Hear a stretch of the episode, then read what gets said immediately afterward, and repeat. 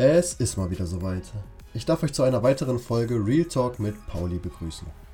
Ich habe mal wieder auf mich warten lassen. Den Turnus eines wöchentlichen Podcasts werde ich leider auch in Zukunft nicht beibehalten können. Dafür bitte ich euch um Verständnis. Womit wollen wir uns heute beschäftigen? Im letzten Podcast habe ich bereits am Ende angesprochen, dass ich gerne etwas zu Black Lives Matter machen würde. Da muss ich euch heute leider enttäuschen, weil die Thematik zu umfangreich ist. Aber in Anlehnung zu diesem Thema bin ich heute auf einen Artikel der Taz gestoßen, der ein bisschen damit zu tun hat. Es geht um einen Artikel von Hengame Yago Bifara mit dem Titel All Cops are berufsunfähig. Hengame Yago Bifara, ich hoffe mal, ich spreche das wieder richtig aus, äh, studierte Medienkulturwissenschaft und Skandinavistik an der Uni Freiburg und in Linköping. Wobei ich glaube, dass sie die zweite Uni nur aufgrund der Ähnlichkeit zu ihrer politischen Ausrichtung gewählt hat. Sie arbeitet als Autor-in, Redakteur-in und Referent-in zu Queerness, Feminismus, Antirassismus, Popkultur und Medienästhetik. Ja, ich habe hier aus ihrem Steckbrief der Taz zitiert und nein, dieses krampfhafte Gendern ist nicht von mir. Aber es wird im Kommenden noch wichtig. Also, wie gesagt, der Artikel trägt den Titel All Cops are berufsunfähig ich hoffe, dass dieser Artikel Satire ist, wenngleich er von vielen Lesern wahrscheinlich ernst genommen wird. Dementsprechend werden wir ihn hier auch behandeln. Nur vorab, der Artikel ist nicht besonders lang, ich werde so gut wie alles daraus zitieren und befinde mich jetzt schon an meinem Toleranzmaximum. Wünscht mir auf jeden Fall Glück. Ich zitiere. Die Polizei gerät nach internationalen Black Lives Matter Protesten in Erklärungsnot. Auch in Deutschland. Eine erste Konsequenz ist etwa das vom Berliner Abgeordnetenhaus beschlossene Landesantidiskriminierungsgesetz. Manch eine (R) träumt da gleich von einer Zukunft ohne Polizei. Kleine Randnotiz: Wenn ich sage eine (R) zum Beispiel, dann kommt das nicht von mir, das stammt dann meistens von einer Autorin oder aus einem Text. Aber man muss ihnen zugutehalten, die haben dann auf jeden Fall korrekt gegendert. Ja, ich denke mal, du stehst da auch an vorderster Front, wenn es darum geht, die Polizei aufzulösen, was dein Artikel ziemlich gut beweist. Aber was anderes. Das kürzlich beschlossene Landesantidiskriminierungsgesetz in Berlin ist kein Schritt in Richtung einer Gesellschaft ohne Polizei. Es regelt lediglich den Umgang mit Diskriminierung. Als kleines Beispiel, es gilt ab sofort die Vermutungsregelung. Diese besagt, dass das Opfer einer Diskriminierung zukünftig Tatsachen im Prozess glaubhaft machen muss, um einen Vorteil im Prozess zu bekommen. Normalerweise muss der Vorwurf einer Diskriminierung klar bewiesen werden, damit es zu einer Verurteilung kommen kann. Das heißt nicht, dass jetzt jeder sagen kann, er wurde diskriminiert. Es muss weiterhin alles gut dokumentiert werden und glaubhaft dem Gericht vorgetragen werden.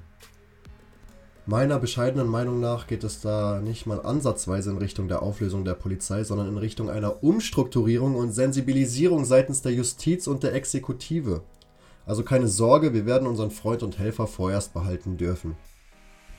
Doch lassen wir uns mal auf das Gedankenexperiment von Herrn Game ein. Was wäre denn, wenn die Polizei abgeschafft werden würde? Zitat. In welche Branchen kann man Ex-Cops dann überhaupt noch reinlassen? Schließlich ist der Anteil an autoritären Persönlichkeiten und solchen mit Fascho-Mindset in dieser Berufsgruppe überdurchschnittlich hoch. Oder haben Sie schon mal von einem Terrornetzwerk in der Buckshot-Community gehört? Ich bitte um eure Glückwünsche, ich habe soeben meinen ersten Strohmann entdeckt. Dein Argument mit der Bugshop-Community ist irrelevant und es würde niemals jemand damit argumentieren, dass auch außerhalb der Polizei rechte Terrornetzwerke entstehen. Du unterstellst dem kritischen Leser hiermit einfach eine Meinung, die er so nicht vertritt. Darüber hinaus finde ich es gut, dass der Großteil der Polizisten eine autoritäre Persönlichkeit besitzt. Ich fühle mich ungemein sicherer mit dem Wissen, dass die Polizei, die mich schützen soll, ihre Maßnahmen voll und ganz durchsetzt und nicht darauf wartet, dass die Verbrecher ihre Fehler von selbst eingestehen. Zu deinem Argument mit dem Fascho-Mindset habe ich nur eine Frage. Kannst du das belegen? Oder ist das nur eine Vermutung, die deinem politisch geschuldeten Tunnelblick entspringt? Weiter im Text. Wohin also mit 250.000 Menschen, die dann keine Jobs mehr haben? Einfach in neue Berufe stecken, weil das nach 1945 so gut funktioniert hat? Ich nehme mal an, du willst darauf hinaus, dass 1945 ehemalige deutsche SS-Offiziere und ähnliche für den öffentlichen Dienst durch die Alliierten rekrutiert wurden. Wenn ich dich richtig verstehe, vergleichst du die Polizei also mit der SS oder der Gestapo. Das ist eine gewagte Argumentation, aber du bist ja eh der Überzeugung, dass mehr als die Hälfte der Polizei aus Faschisten besteht. Dementsprechend werde ich darauf nicht weiter eingehen, sondern das einfach mal Kopfschütteln so stehen lassen. Der nächste Zitatabschnitt wird etwas länger, aber aufgrund des Zusammenhangs will ich ihn euch nicht aufsplitten. Welche Bereiche der Arbeitswelt wären sicher? Soziale Arbeit schon mal nicht. Das Problem löst sich nicht dadurch, dass ein Cop Uniform gegen Birkenstocks und Leinenhosen umtauscht. Ob Behörden, Lehrer-Innen, Justiz, Politik, Ärzt-Innen oder Sicherheitskräfte. Machtpositionen gegenüber anderen Menschen kommen nicht in Frage. Streng genommen möchte man sie nicht einmal in die Nähe von Tieren lassen. Auch der Dienstleistungsbereich sieht schwierig aus. Post ausliefern lassen? Niemals. Zwischen Büchersendungen und Schuhbestellungen passt immer eine Briefbombe. Alles, was an menschlichen Körpern stattfindet, etwa Tattoos oder Frisuren, ist ebenfalls zu riskant. Ich würde mir nicht mal eine Pediküre von ihnen geben lassen, ein Nagefall ist eine Waffe. Keine Baumärkte, Tankstellen oder Kfz-Werkstätten. Eigentlich nichts, woraus man Bomben oder Brandsätze bauen kann. Technik generell eher nein. Keine Gastronomie wegen Vergiftungsgefahr. Der Kulturbereich samt Bücherläden und Kinos fällt flach. Dort könnten sie ihr Gedankengut ins Programm hineinkuratieren.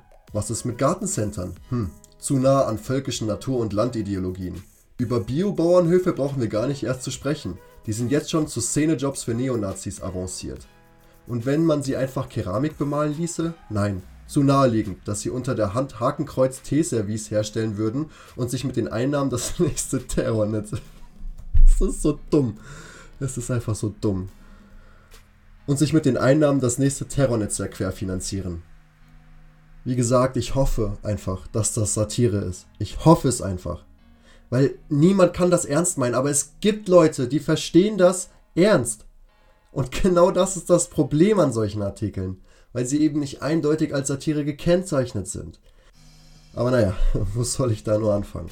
Ist euch aufgefallen, dass sie im ersten Abschnitt als Berufsbezeichnung das Wort Cop benutzt hat und dann alle folgenden Berufe exzellent gegendert hat? Nun stellt sich zunächst einmal die Frage, warum Hengame das tut. Meine Vermutung ist, dass sie klar zwischen Polizisten und anderen Berufen differenziert.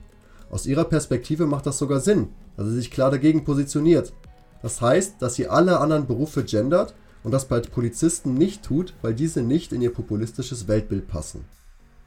Darüber hinaus wird ihr schnell klar, dass sie davon ausgeht, dass alle Polizisten sich zum Terror hingezogen fühlen. Ich meine, wer kennt ihn nicht? Jeder hat ihn im Bekanntenkreis. Den Polizisten, der leidenschaftlich die NPD wählt und abends zusammen mit seinen Freunden loszieht und Minderheiten zusammenschlägt. Versteht mich nicht falsch, es kann durchaus sein, dass es einzelne Polizisten gibt, die sich zu so einer Ideologie hingezogen fühlen das möchte ich auch gar nicht bestreiten. Aber mich stört dieses ewige Pauschalisieren. Man kann einen ganzen Berufszweig nicht über einen Kamm scheren. Das würde bedeuten, dass man Vorurteile verbreitet und das ist doch genau das, was du als links eingestellte Person bekämpfen möchtest. Der Rest besteht meiner Meinung nach nur aus Schuldzuweisungen und den krampfhaften Bemühungen von Hengame, die gesamte Polizei als Nazis hinzustellen. Das ist übrigens ein weit verbreitetes Diskussionsargument von stark links eingestellten Personen. Sobald man eine Person oder Gruppe nicht mehr der eigenen ideologisch geprägten Seite zuordnen kann, werden sie direkt als Nazis diffamiert, weil Nazis sind halt eben böse. Versteht mich bitte wieder nicht falsch. Mich fucken Nazis auch ab. Aber ich habe es nicht nötig, jemanden direkt zu diffamieren, weil dieser eine andere Meinung vertritt. Im Großen und Ganzen ist für Hengami also kein Beruf geeignet für ehemalige Polizisten. Was ist also die logische Konsequenz? Zitat. Spontan fällt mir nur eine geeignete Option ein: die Mülldeponie. Nicht als Müllmenschen mit Schlüsseln zu Häusern, sondern auf der Halde, wo sie wirklich nur vom Abfall umgeben sind. Unter ihresgleichen fühlen sie sich bestimmt auch selber am wohlsten. Seid ihr auch so sprachlos wie ich? Das ist keine Satire. Satire ist eine Kunstgattung, die durch Übertreibung, Ironie und beißenden Spott an Personen oder Ereignissen Kritik übt und sie der Lächerlichkeit preisgibt.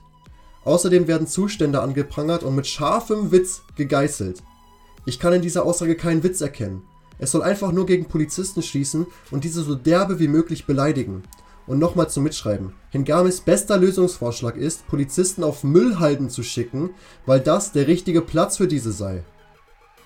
Ich möchte an dieser Stelle nur mal anmerken, dass jemand, der eine ähnliche Aussage wie spontan fällt mir nur eine geeignete Option für Flüchtlinge ein, die Mülldeponie, da wären sie unter ihresgleichen und würden sich bestimmt auch selber am wohlsten fühlen, treffen würde, aufs übelste kritisiert werden würde. Wäre er Journalist, würde er seinen Job verlieren und womöglich eine Anzeige wegen Volksverhetzung bekommen. Das Motto der Taz ist übrigens, in Zeiten von Rechtspopulismus, Falschmeldungen und Hetze im Internet ist eine linke, kritische Stimme im Netz wichtiger denn je.